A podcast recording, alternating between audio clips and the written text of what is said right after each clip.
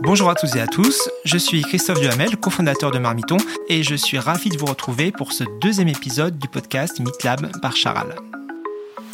Le sport, on en parle de plus en plus avec la Coupe du Monde de rugby et ça va encore accélérer en 2024 avec les JO de Paris. Aujourd'hui, on sait tous que l'alimentation a un impact sur notre pratique sportive et, vice-versa. Ce n'est pas ce fameux manger, bouger qu'on voit partout qui va nous dire le contraire. Mais quelles sont les bonnes pratiques? Pour évoquer ce sujet, j'ai le plaisir d'accueillir Marie-Caroline Saveliev, diététicienne nutritionniste spécialiste du sport qui travaille avec des sportifs dans toutes les disciplines. Bonjour Marie-Caroline. Bonjour. J'ai le plaisir d'avoir aussi avec moi Jérémy Bayou, sportif de haut niveau, même si c'est au niveau de la mer qu'il est le plus à l'aise, car en tant que skipper, il a entre autres remporté la solitaire du Figaro à trois reprises. Excusez du peu. Bonjour Jérémy. Bonjour. Alors, on va commencer par les fondamentaux. Parce que qu'on pratique un sport pour le plaisir, pour la santé, ou qu'on soit sportif de haut niveau, il y a certains fondamentaux à connaître pour adopter une alimentation équilibrée et adaptée à l'exercice physique. Donc, Marie-Caroline, quelles sont les bonnes pratiques de base quand on fait du sport?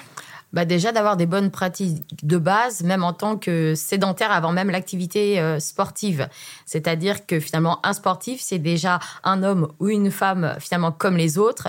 Et donc, c'est d'avoir un bon apport énergétique qui correspond aux besoins. Et puis, bien sûr, si un objectif de prise de masse musculaire, c'est légèrement supérieur aux besoins, et de perte de masse grasse, pour le coup, euh, on sera légèrement inférieur aux besoins. Alors, quand on parle de nutriments, il y a tout type de nutriments. Il y a les macronutriments et les micronutriments. Donc, comment est-ce qu'on les identifie et quelles sont les quantités? Qu'est-ce qu'il faut connaître sur le sujet?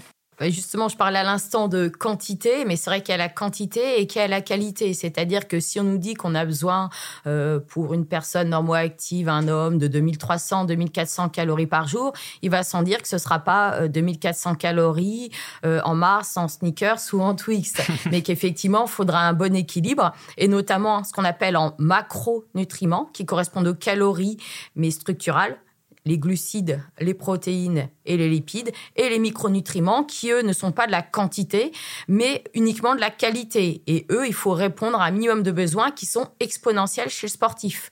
Quand on parle de macronutriments, donc les glucides, c'est, on va dire, le carburant principal du sportif, mais un carburant en quantité limitée. D'accord. Et effectivement, j'imagine que comme on boit beaucoup d'eau quand on fait du sport, on en élimine beaucoup aussi par la sueur notamment, et donc on élimine aussi beaucoup de micronutriments.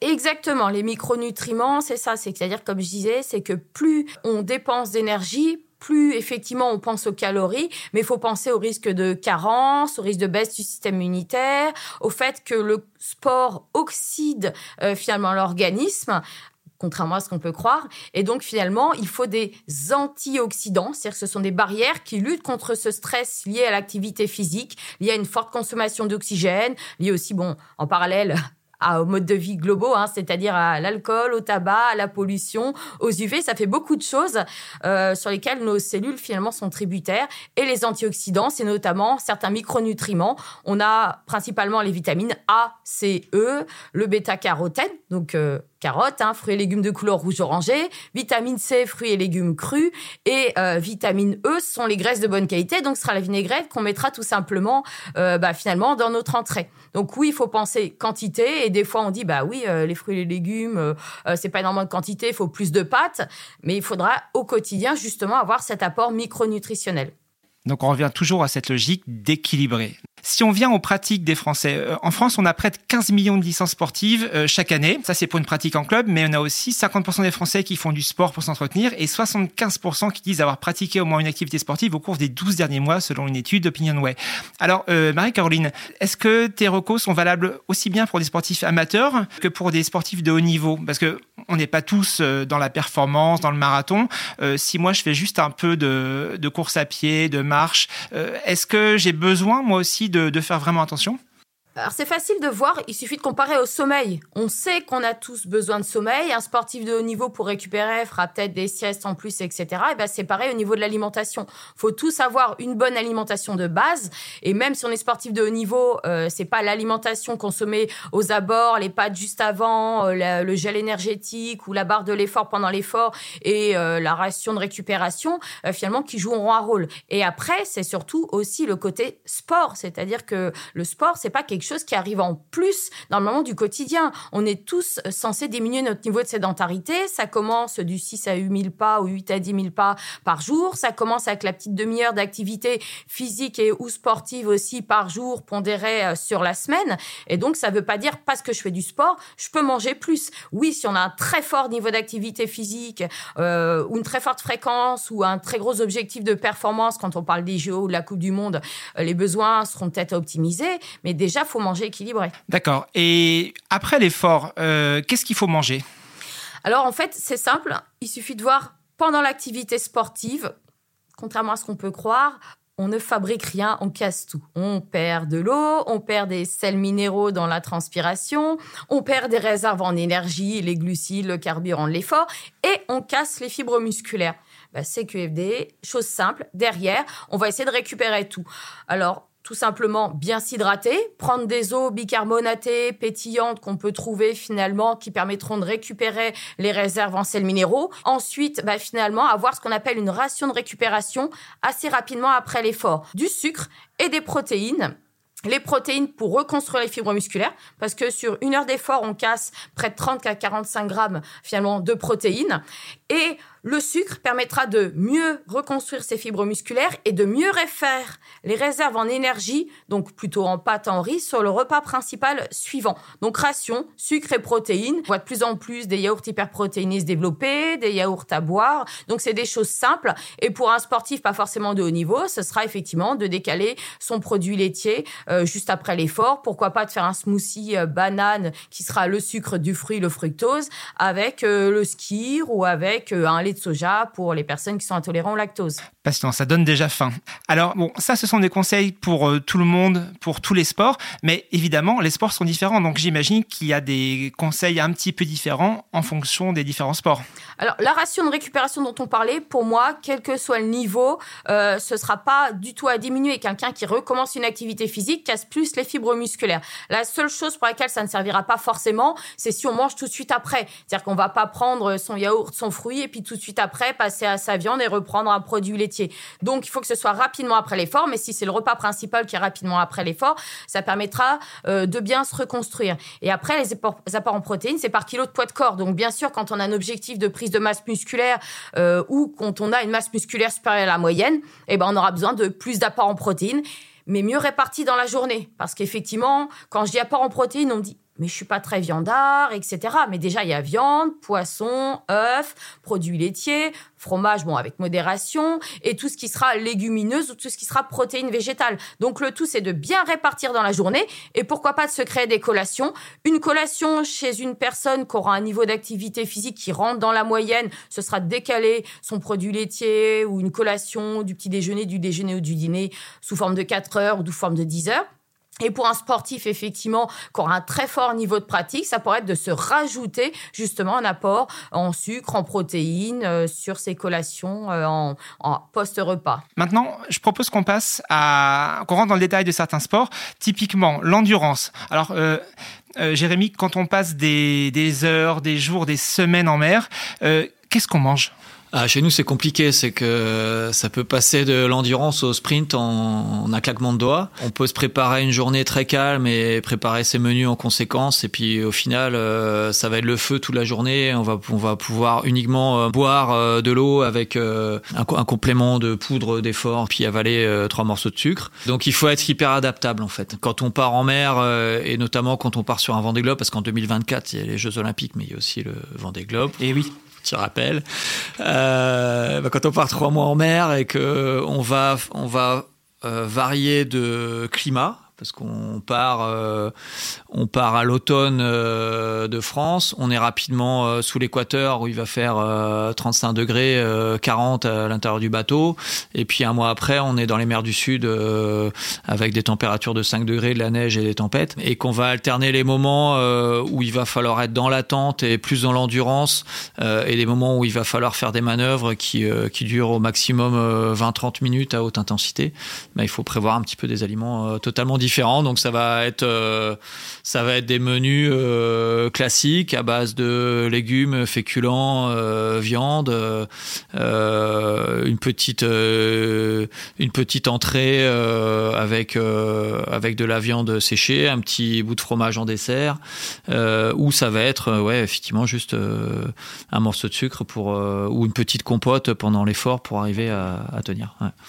Passionnant. C'est vrai qu'on n'imagine pas ce que peut être la journée d'un navigateur, mais c'est quand même particulier. Ah, mais moi non plus, on ne sait jamais ce qui va se passer. Donc il faut être prêt à tout, euh, je veux dire euh, physiquement, mentalement évidemment, euh, mais aussi dans le matériel qu'on embarque. Le matériel, c'est le matériel pour le bateau, et puis c'est le matériel pour le pour le bonhomme. C'est vrai qu'aujourd'hui on a des on a des bateaux volants qui sont des bateaux fantastiques. Charal, c'est un bateau qui peut aller à 40 nœuds, voler au-dessus au-dessus de l'eau. C'est c'est un outil technologique de fou. Donc on, pense beaucoup à, la machine et puis on pense pas beaucoup à l'homme en fait. Et à un moment, c'est qu'il y a un bonhomme ah. qui lui peut être en limite sur cette machine-là parce que c'est tellement intense que s'il n'est pas capable de se reposer, euh, s'il n'est pas capable de prendre soin de lui euh, juste en étant sec et, en termes d'hygiène, en se brossant les dents de temps en temps, et encore pire s'il n'arrive pas à manger, on a beau avoir la meilleure machine, ça fonctionnera pas. Jérémy, si on rentre un peu dans le détail, qu'est-ce que tu manges avant la compétition, pendant et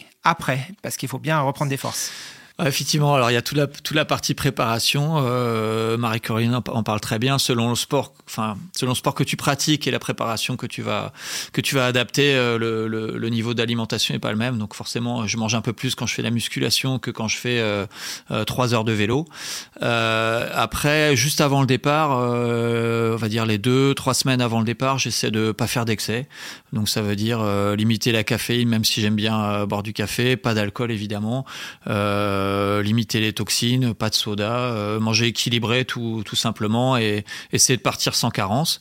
Et puis après, en mer, ça se complique un petit peu parce qu'effectivement, on peut pas conserver les aliments, on n'a pas de frigo, donc euh, il faut trouver des aliments qui sont adaptés en termes de conservation et qui sont adaptés aussi en termes de préparation. J'ai juste une petite bouilloire sur laquelle je peux réchauffer de l'eau, donc ça va être un mixte pour la base du repas entre des plats déshydratés et des plats préparés, stérilisés, comme la gamme Charal Sport, qui sont des plats à, base euh, de viande sous, sous différents, euh, différentes formes et différents morceaux qui sont, qui sont sur dans, différentes recettes. Et puis à côté, des petits aliments qu'on peut trouver euh, euh, un peu partout euh, et qui se conservent bien, des viandes séchées, des oléagineux, euh, des petites compotes, des petits fromages qui se conservent un petit peu longtemps.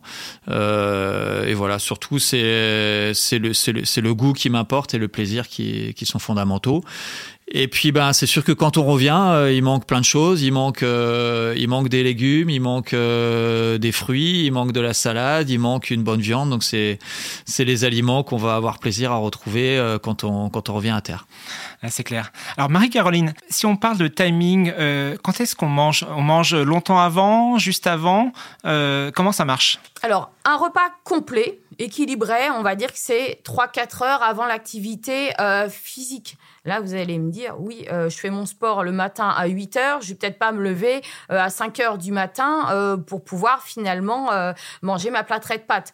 Plus on se rapproche de l'effort, plus ce sera des sucres rapides. Donc plus ce sera une banane, une compote, un aliment finalement souvent qui sera, je vais pas dire interdit, mais qui n'est pas favorisé pour le sportif. Ne pas manger trop sucré, bah, aux abords de l'effort, c'est du sucre puisqu'on veut un carburant directement disponible.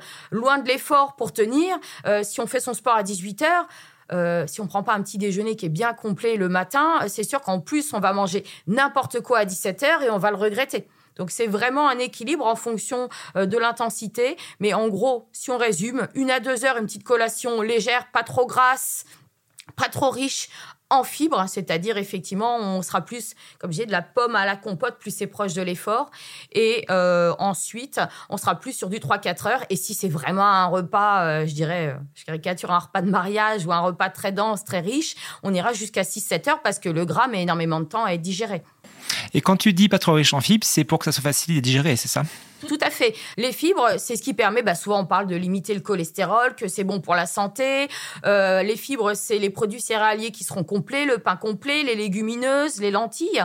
Euh, ce sera aussi les fibres des crudités, mais on voilà, par expérience, on sait très bien que plus on mange des produits céréaliers complets, plus c'est le principe. Le matin, ça va vous tenir autant au corps jusqu'au midi.